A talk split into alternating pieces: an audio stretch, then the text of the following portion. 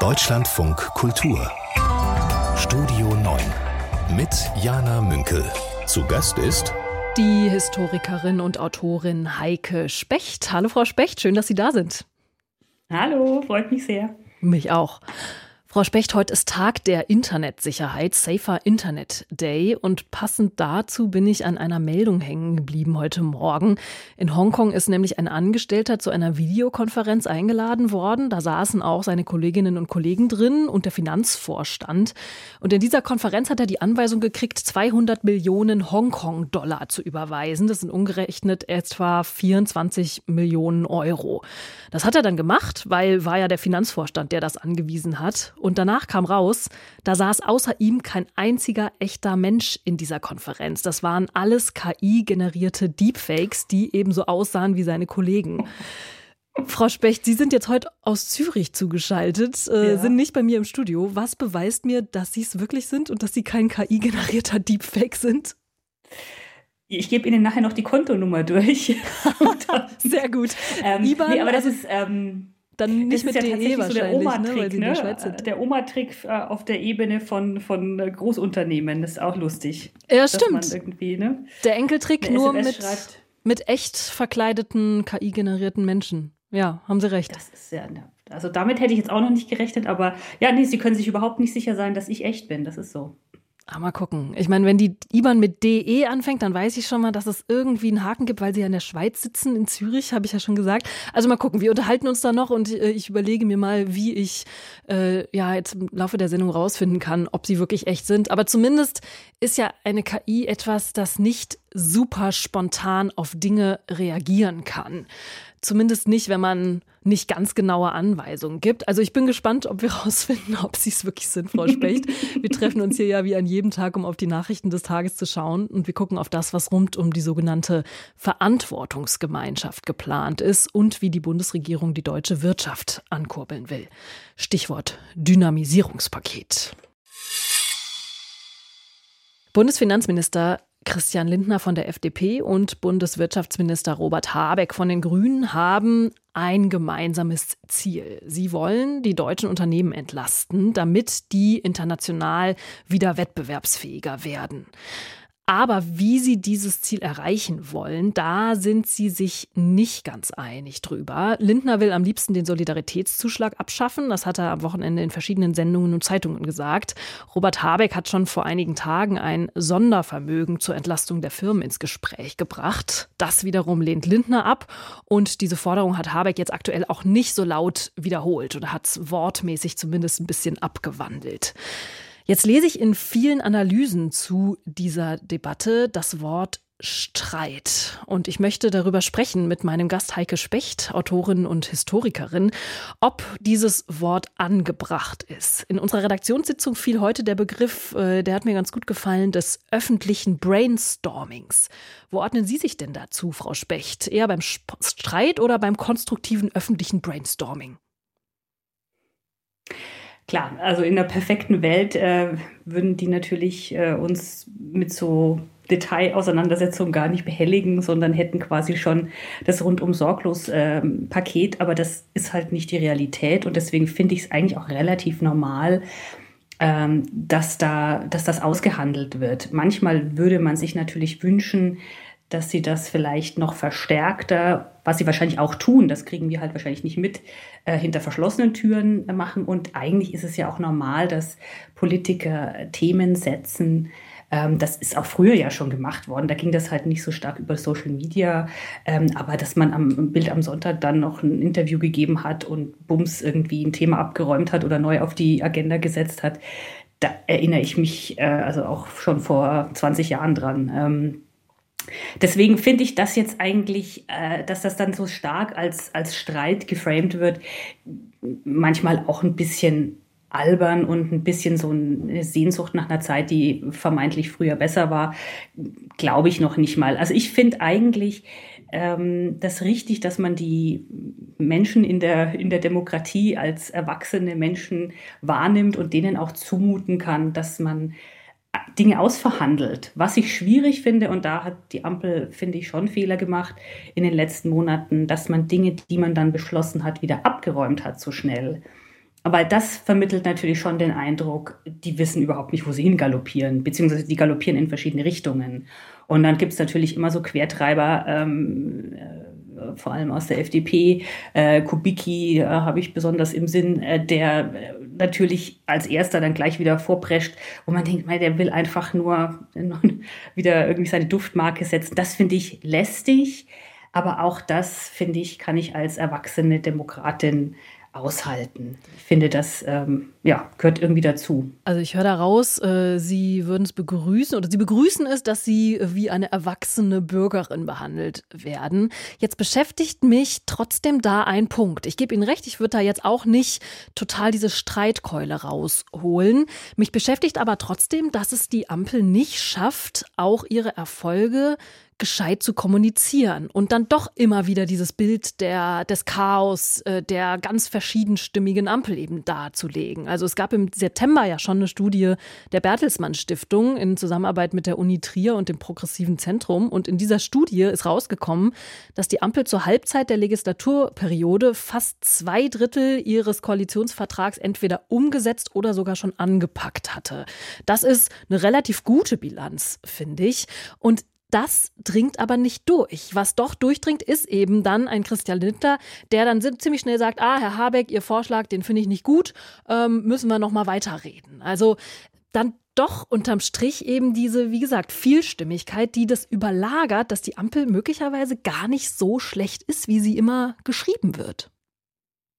Ja, ich glaube, das liegt einfach, also das ist natürlich ein Mechanismus, der sich gegenseitig befeuert. Ich glaube, die sind einfach alle drei Parteien derartig unter Druck natürlich, weil ihnen ja die Zustimmung äh, davon segelt und natürlich eine andere Partei, die alle verhindern mögen, möchten und sollen und tun auch hoffentlich, ähm, äh, immer stärker und stärker geworden ist in den letzten Monaten, die AfD. Und ich glaube wirklich, dass diese schlechte Kommunikation äh, ein, Ergebnis davon ist, dass die sich gerade SPD, FDP, Grüne das Schwarze unter den Fingernägeln nicht gönnen können, weil sie so äh, quasi kämpfen müssen, jeder für sich und dann auch noch innerhalb den Parteien zum Teil ja um äh, quasi die Nummer eins. Also das ist oder um die Deutungshoheit und um die, äh, ja, da, also das glaube ich ist, ist Teil des Problems und das ist natürlich dann wieder dann sinken die Umfragewerte noch mehr, weil man seine Erfolge einfach nicht wirklich kommunizieren kann, genau wie Sie sagen.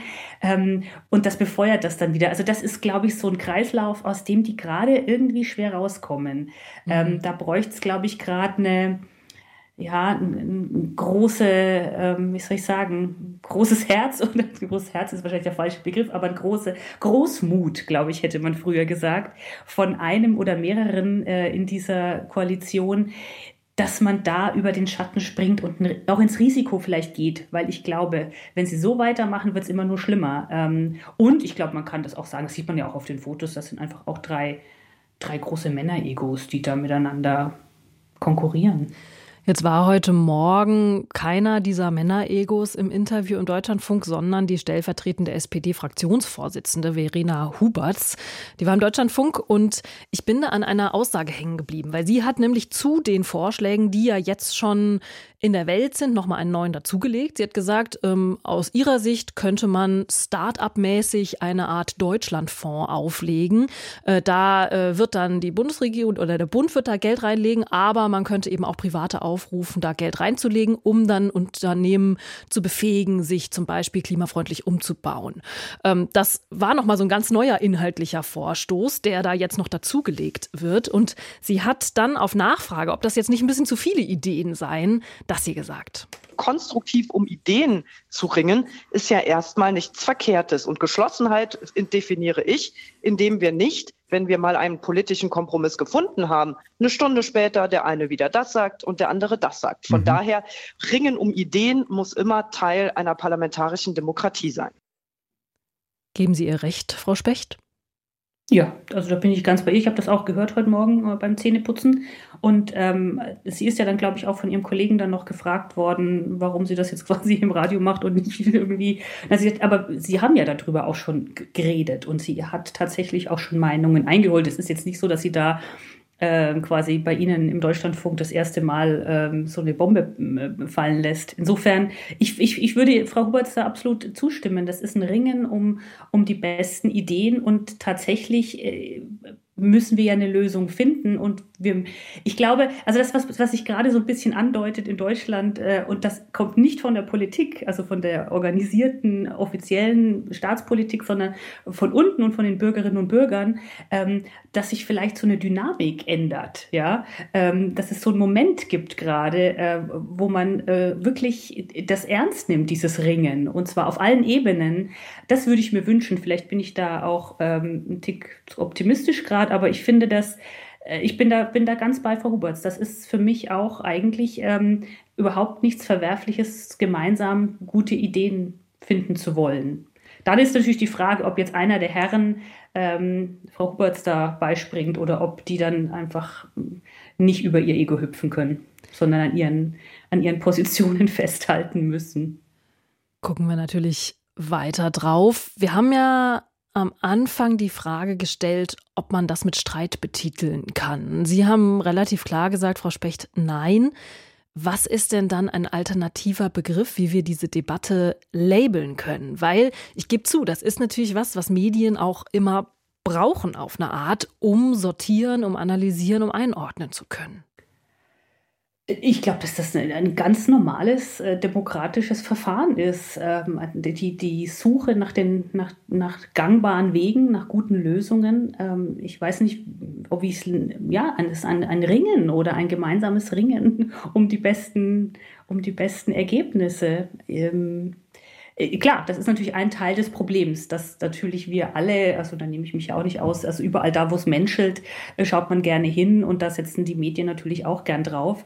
Ähm, aber ich glaube, die Skandalisierung von von, von dies, dieses Ringens ist, ist, führt uns äh, echt in so eine, so eine infantile Debatte, auf die ich keine Lust habe.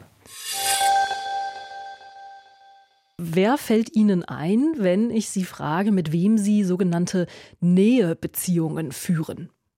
Oh, äh, mein Mann natürlich, meine Tochter, ähm, meine Eltern, ähm, sehr enge Freunde in, überall auf der Welt. ja, doch sind ein paar. Das ist eine relativ große Runde. Ja, spannend. Ich finde ja interessant, dass Sie gar nicht über diesen Begriff Nähebeziehung gestolpert sind. Ich bin zumindest heute Morgen drüber gestolpert. Echt? Ja, weil Bundesjustizminister Marco Buschmann äh, den jetzt immer mal nennt und ich selber würde in meinem Alltag nie davon sprechen, dass ich mit jemandem eine Nähebeziehung führe. Also vielleicht eher Partnerschaft, Freundschaft oder so. Aber Bundesjustizminister Marco Buschmann nutzt diesen Begriff. Er will nämlich ein familienrechtliches Modell einführen, das für Menschen in Nähebeziehungen funktioniert. Und zwar Menschen in Nähebeziehungen, die gerade nicht in einer Beziehung oder einer Ehe sind oder eben familiär verstrickt sind, sage ich mal. Und er nennt dieses neue familienrechtliche Modell, das er heute vorstellen will, die sogenannte Verantwortungsgemeinschaft. Also er meint damit zum Beispiel zwei alleinstehende Seniorinnen, die zusammen in einer Wohnung wohnen, die kein Paar sind und die sich zum Beispiel im Notfall gegenseitig helfen wollen. Ähm, diese Verantwortungsgemeinschaft soll notariell be beurkundet werden und soll dann eine rechtssichere Grundlage schaffen, damit zum Beispiel ein Arzt auch dieser zweiten Person in der Wohnung Auskunft geben darf, äh, wie es der anderen Person zum Beispiel auf der Intensivstation geht. Das geht ja normalerweise wirklich nur, wenn man äh, zum Beispiel verheiratet ist. Heute ab 13.30 will Marco Buschmann da diese Eckpunkte vorstellen für diese Verantwortungsgemeinschaft. Was halten Sie denn von dem Plan, das, was sowieso im Moment gesellschaftlich sicherlich sehr oft schon passiert, jetzt auch äh, in ein rechtliches Fundament zu gießen? Ich denke, so wie ich das verstanden habe, man könnte quasi all das, was jetzt dadurch quasi möglich würde, auch einzeln äh, jetzt schon quasi veranlassen. Also man könnte ja eine, eine Vollmacht zum Beispiel ähm, für verschiedene Fälle ausstellen und so. Das ist ja quasi jetzt eine, eine Anerkennung, auch eine gesellschaftliche und politische Anerkennung der Tatsache, dass sich unsere Lebensmodelle eben doch stark erweitert haben. Beziehungsweise ich als, als Historikerin würde ich sagen, das gab es immer, also ich meine, wenn wir an die unmittelbare Nachkriegszeit denken, äh, wo ähm, Mutter und Kinder und vielleicht noch eine Tante und noch ein Großvater zusammen, einfach weil der Mann gar nicht mehr da war oder so. Also diese äh, Kombinationen aus, ähm, aus Menschen, die eine Nähebeziehung haben und eine vor allem ja auch eine Verantwortungsbeziehung füreinander, das glaube ich war schon immer mehr als Vater, Mutter, Kind. Ähm, und ich glaube, das ist richtig, dass man das quasi auch auf einer etwas offizielleren Ebene oder formelleren Ebene anerkennt und das leichter macht, auch sich da wirklich abzusichern, weil ich glaube, auch wenn das bis jetzt natürlich theoretisch möglich ist, ähm, haben das dann viele trotzdem nicht gemacht, weil sie es vielleicht gar nicht richtig wussten, was geht oder weil es zu kompliziert war. Ähm, insofern finde ich das an sich gut und, und wichtig, dass das äh, angegangen wird. Gleichzeitig frage ich mich natürlich, also äh, da geht es ja dann auch um Alleinerziehende oder ähm, war ja als Beispiel auch genannt, die vielleicht Verantwortung füreinander übernehmen oder eben größere Gruppen, die zusammen wohnen, aber nicht heiraten wollen oder können. Ähm, die Frage ist natürlich, hat das auch Auswirkungen, so wie das momentan angelegt ist, habe ich verstanden, es hat ja keine Auswirkungen auf zum Beispiel Altersvorsorge oder so. Aber spätestens in dem Moment, wo man vielleicht Kinder gemeinsam hat in dieser neuen Gruppe ähm, und einer halt mehr arbeitet, also Lohnerwerb hat und der andere mehr daheim ist und mehr Familienarbeit hat, äh, stellt sich da natürlich schon die Frage, wie, wie regelt man das? Äh, ja, also wie wird das in, in Hinblick auf Altersversorgung und so weiter ähm, sich ausgestalten. Das wäre dann für mich schon noch mal der nächste Schritt, ja, weil das natürlich eine, eine finanzielle Verantwortung dann auch füreinander ist. Obwohl ich da dann, äh, wenn Sie sagen, Sie fordern da eben den nächsten Schritt, auch die steuerliche Angleichung jetzt zur Ehe. Also es ist ja so, ne, die Ehe, ähm, bei der eine Person arbeitet, die andere die Kinder hütet, wo eben das Paar verheiratet ist, das ist das, was der Staat momentan sehr begünstigt und steuerlich befördert. Und ähm, es gibt ja gerade aus der Union, auch jetzt im Zuge äh, dieses Vorstoßes von Marco Buschmann, viele Stimmen, die sagen, oh, da sollen wir aber lieber nicht ran. Also viele haben Angst, dass das jetzt so eine Art Angriff auch auf die Ehe sein könnte, wenn man das so sehen möchte. Hm. Also dazu muss ich natürlich sagen, dass ich sowieso äh, das Ehegattensplitting als allererstes abschaffen würde. Also diese Beförderung oder Förderung der ähm, Alleinverdiener-Ehe, ähm, und das sage ich äh, ganz bewusst im, im äh, Maskulinum, ähm, ist was, was sowieso weg muss, finde ich. Also das ist das eine. Aber ich meine, ich meine wen, weniger stark die Steuern, sondern mehr tatsächlich eine, eine ähm, ja, im Hinblick auf die Rente beispielsweise, ja, mhm. ähm, oder im Hinblick auf eine äh, Todesfallversicherung, all diese Sachen, ja, da, die man halt als jüngerer Mensch ja wahrscheinlich dann nicht so sehr auf dem Schirm hat, aber was dann halt irgendwann schon mal wichtig wird. Ich persönlich verstehe diesen diese Angst, ähm, die ja in vor allem konservativen Kreisen, sehen wir ja auch in Frankreich zum Teil, mit, äh, wo es heftige De Demonstrationen gab gegen die Ehe für alle, ähm, da fing das ja auch schon sehr stark an, oder hat man das sehr stark gesehen. Ähm, das kann ich überhaupt nicht nachvollziehen, weil ich überhaupt nicht nachvollziehen kann, wie das, was ich lebe, und ich lebe das tatsächlich auch, eine Kleinfamilie mit einem Mann und einem Kind, ähm, das wird ja keinen Deut weniger wert, indem etwas anderes auch da ist und auch schön sein kann und auch gut sein kann ähm, das entwertet doch überhaupt nicht die Art, wie ich lebe. Also das, dieses, diese Konkurrenz, das erschließt sich mir überhaupt nicht. Sie haben für die Sendung extra nochmal recherchiert, wie das eigentlich bei Ihnen in der Schweiz aussieht. Wenn ich richtig informiert bin, ist es sogar so, dass auch genau solch ein Entwurf zu so einer Verantwortungsgemeinschaft auch gerade in der Mache ist. Ist das richtig? So habe ich das ähm, gesehen, ja. Tatsächlich ist man also auch wohl inspiriert durch, ähm, also nicht nur Deutschland, sondern ähm, auch in, in, anderen Nachbarländern ist das ja jetzt äh, am Kommen und es wird auch hier diskutiert und es gab tatsächlich eine, auch eine Eingabe und es wird jetzt äh, also quasi ein Entwurf erarbeitet ähm, und dann wird darüber abgestimmt, nehme ich an. Heike Specht hier bei uns im Deutschlandfunk Kultur.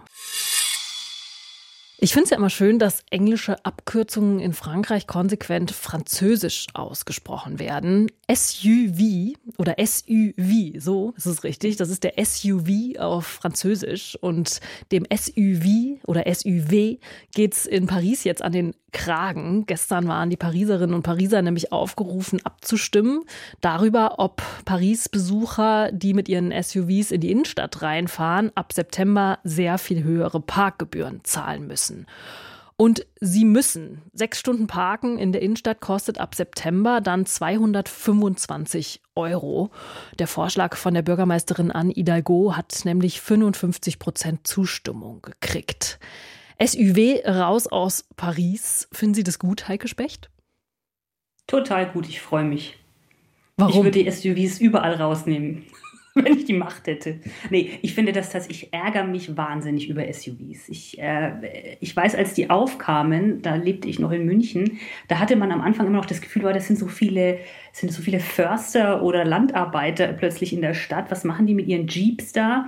Und das hat ja seitdem überfluten die uns ja. Ich wohne hier neben einer Schule und im Kindergarten. Da kommen dann äh, manchmal die Muttis angefahren in irgendwelchen riesigen Porsche Cayennes und holen irgendwelche ganz kleinen Kinder ab. Und ähm, ich finde es äh, wirklich, ähm, es, es hat was Perverses. So viel, ähm, so viel Metall, so viel Power für einen Stadtwagen. Und deswegen äh, bravo an Anne Hidalgo, bravo an die Pariserinnen und Pariser.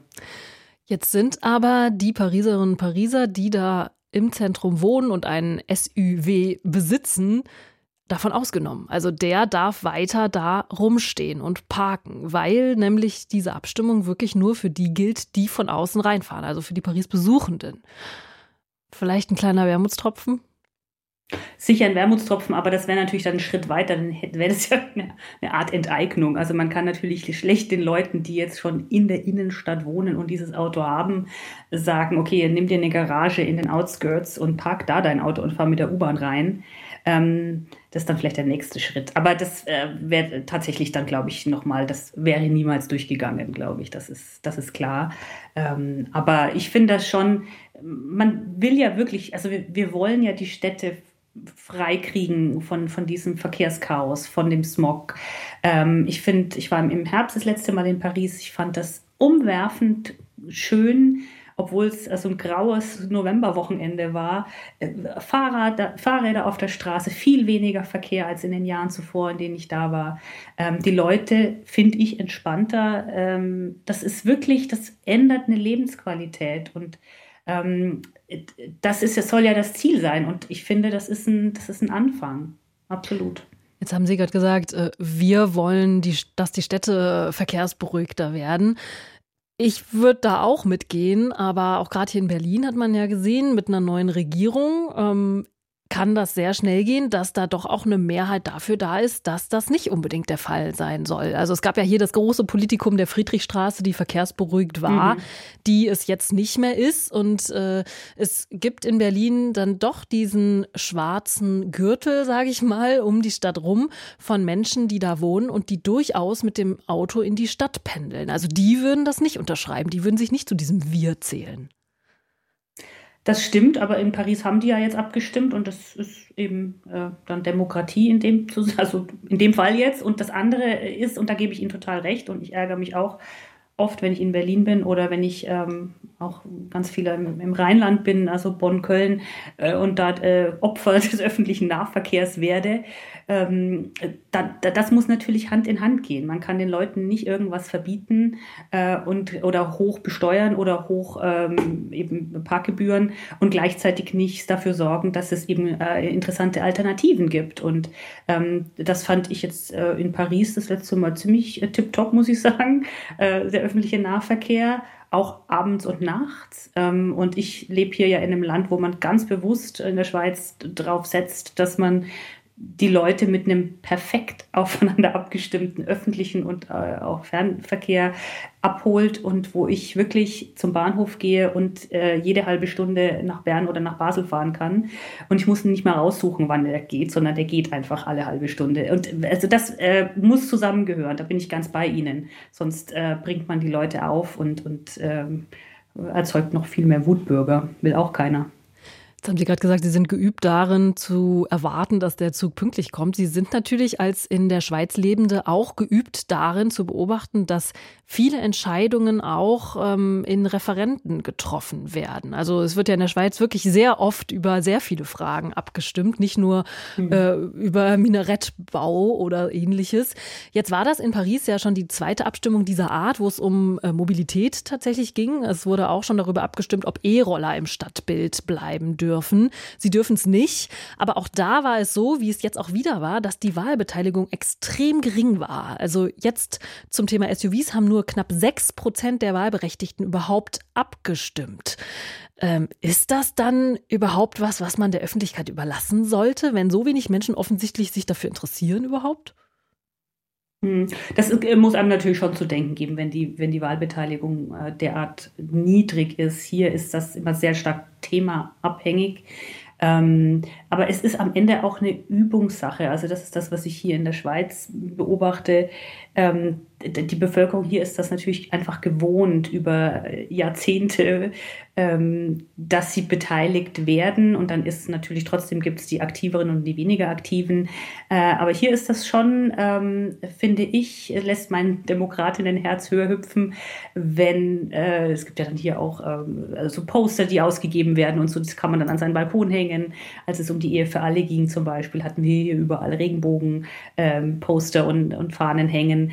Ähm, das, äh, und gerade, also was jetzt Paris betrifft, auf so einer kommunalen Ebene, wo das wirklich das Alltagsleben der Leute sehr stark betrifft, ich glaube, das ist zumindest ein guter Ort, um das einzuüben. Äh, insofern würde ich mich jetzt mal noch nicht total entmutigen lassen. Muss man jetzt sehen, wie gut das angenommen wird. Aber ich glaube eigentlich, dass es ein cleverer Kniff ist, um die Leute ins Boot zu holen für die Entscheidung.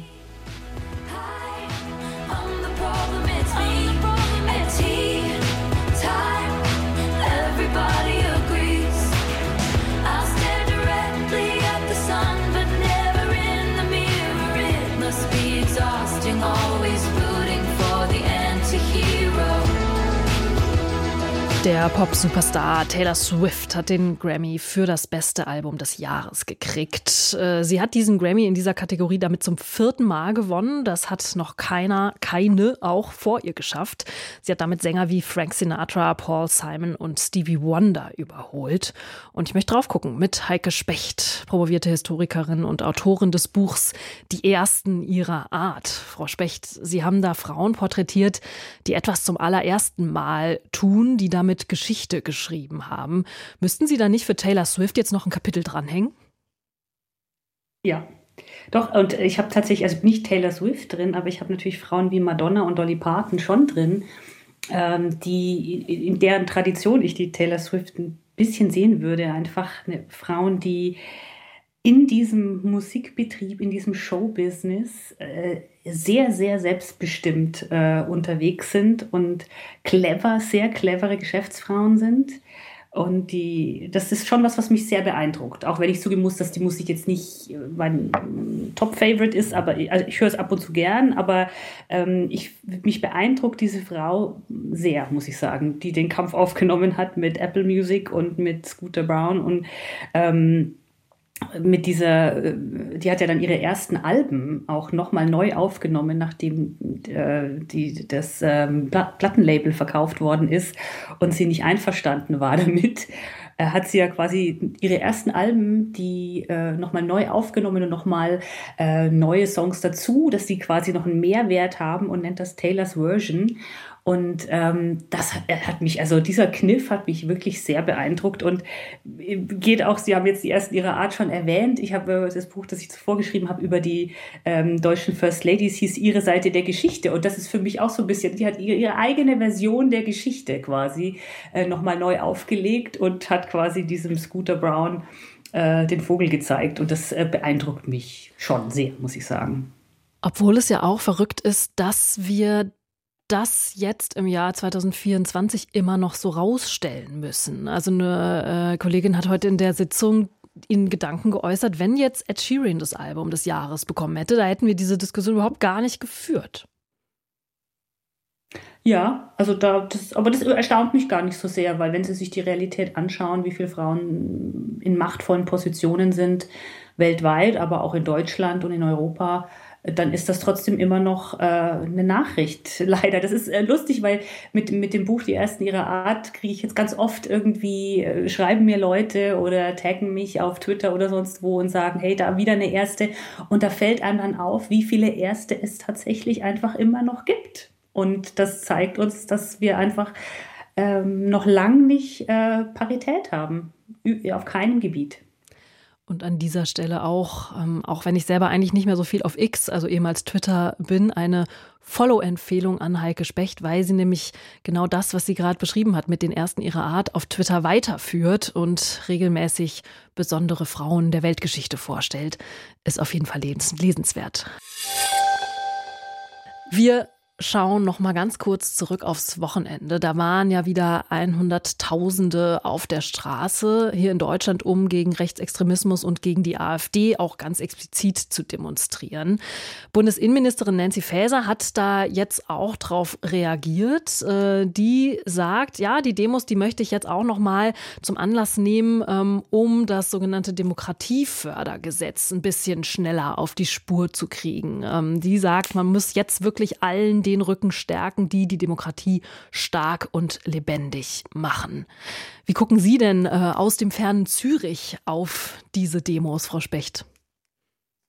Ich bin extrem beeindruckt. Ich finde das ähm, ganz toll, dass das eben auch nicht nur in den großen Städten, sondern auch in ganz vielen kleineren Orten, auch äh, in allen Teilen des Landes äh, passiert. Also das ist wirklich, es macht mich gerade äh, recht glücklich, muss ich sagen, ähm, dass das so eine breite also ich würde es hoffen, dass das eine breiter und breiter werdende äh, Bewegung ist, die sich da aufmacht und die äh, irgendwie einen gemeinsamen Nenner hat, offenbar, ja. Wir haben uns heute Morgen in der Redaktion gefragt, was es denn aber braucht, damit auch aus diesen Protestaktionen, diesen großen Demonstrationen wirklich sowas wie auch eine dauerhaftere Bewegung wird.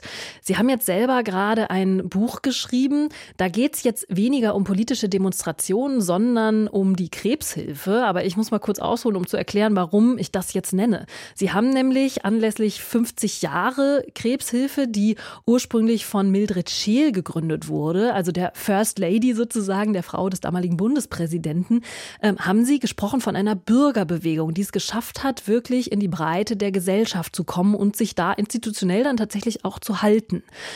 Was müsste denn passieren, damit eben aus diesen Demonstrationen, aus diesem Moment, das wir gerade fühlen, dass wir auch als gemeinsamen Vergewisserungsmoment fühlen, so würde ich es zumindest fassen, dass daraus auch so eine stete Bewegung wird, wie sowas wie die Krebshilfe. Ich glaube, dazu braucht es dann die Praxis. Also bei der Krebshilfe war natürlich so, dass es dann einfach auch verschiedene Organisationen ähm, sich gegründet haben, beziehungsweise Gruppen, Selbsthilfegruppen, ähm, Palliativvereine, all diese Sachen.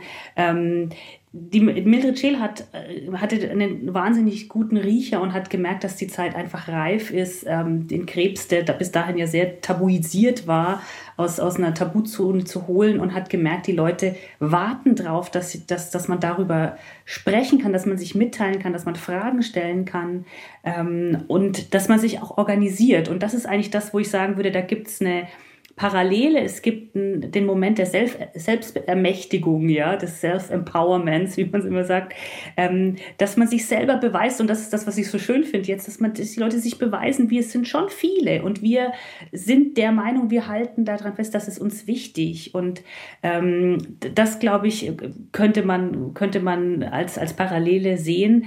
Wie sich das jetzt quasi in, in dem Fall der, der Demokratiebewegung manifestieren kann, ob sich das dann in der kommunalen Arbeit, in der Gemeindearbeit, ähm, auf ganz vielen verschiedenen Leveln die Leute auch aktiver werden wieder und sich die Demokratie ähm, wie soll ich sagen, zu eigen machen, noch stärker zu eigen machen ähm, und auch nutzen für ihre Zwecke. Das wäre natürlich das, was, was passieren sollte. Was auch noch vielleicht eine, eine Parallele sein kann, also die Krebshilfe ist ja von einer Frau gegründet worden und auch sehr stark von Frauen Selbsthilfegruppen mitgetragen am Anfang und auch immer noch. Ähm, und was wir jetzt sehen, und das finde ich eben auch ganz schön bei diesen Demonstrationen, dass das ja wirklich Familien sind, die da äh, auftauchen und, und demonstrieren und eben auch viele Frauen da sind. Und das weiß man mittlerweile ja auch aus, aus Untersuchungen, dass Bewegungen, die sehr stark eben paritätisch sind oder eben auch sehr stark von Frauen mitgetragen werden, oft die nachhaltigeren Bewegungen sind, weil sie eben nicht auf einen schnellen Effekt und vielleicht Gewalt oder das äh, Blitzmoment setzen, sondern eben auf eine sehr stetige Bewegung. Und ähm, ja, das kann, kann ich nur hoffen und kann ich mir nur wünschen. Heike Specht war mein Gast hier in dieser Stunde Radio oder der guten halben Stunde Podcast. wir hatten es ja am Anfang von äh, Sitzungen, Online-Sitzungen am Arbeitsplatz, wo möglicherweise gar nicht mehr der echte Chef sitzt, sondern eine KI-Version, die nur das Geld will. Und Frau Specht, ich habe jetzt die ganze Zeit darüber nachgedacht, wie ich beweisen könnte, dass Sie jetzt hier keine KI sind, weil Sie nämlich durch, aus Zürich zugeschaltet sind und ich nicht beweisen kann, dass Sie wirklich am anderen Ende sind. Mir ist eine Frage eingefallen, die vielleicht nur Sie beantworten können. Wie heißt denn Ihre Grundschullehrerin? Erste, zweite Klasse bei Frau Scholz. Schönen Gruß, falls sie zuhört, nach Nürnberg. Dann vielen Dank für Ihren Besuch und sehr, sehr gern, Frau Vielen Dank auch, dass Sie zugehört haben, von wo auch immer.